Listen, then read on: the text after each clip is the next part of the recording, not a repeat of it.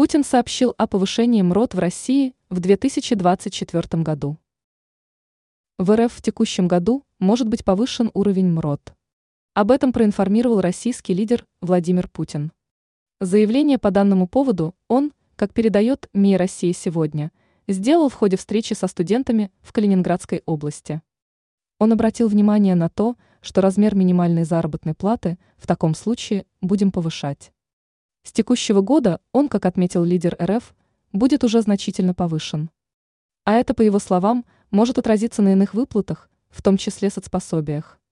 Помимо этого, глава государства указал на то, что реальные доходы граждан, а также уровень зарплаты увеличились по сравнению с минувшими годами. Стоит напомнить, что с начала текущего года МРОД был проиндексирован на 18,5%. По итогу эти значения составили более 19 тысяч рублей.